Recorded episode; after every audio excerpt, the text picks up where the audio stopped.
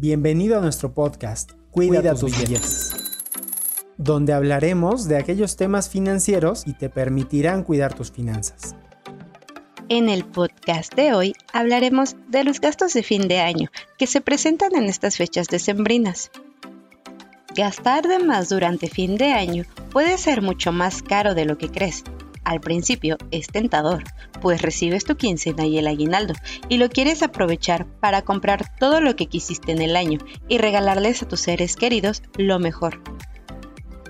Puedes tener la sensación de que con este dinero es momento de comprarle regalos a toda la familia o bien salir a cenar con los amigos, pero dichos gastos pueden hacerte gastar de más sin que te des cuenta, para poder tener el control de tu dinero, es importante que tengas un presupuesto de cierre de año en el que puedas planificar gastos y evitar errores comunes en las compras.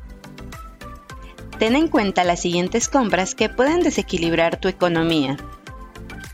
Es normal que quieras dar obsequios a todos tus seres queridos, pero antes de comprar, debes determinar tu presupuesto de gastos para dichas compras. Y lo más importante, no gastes todo tu dinero en regalos.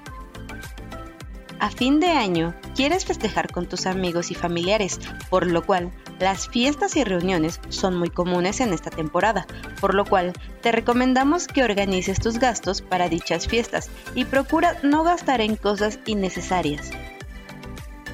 Cuando recibes tu aguinaldo, es posible que pienses que todo aquello que querías comprar a lo largo del año y que no pudiste hacerlo por falta de efectivo, como puede ser una sala nueva, una computadora, un nuevo celular, entre otras cosas.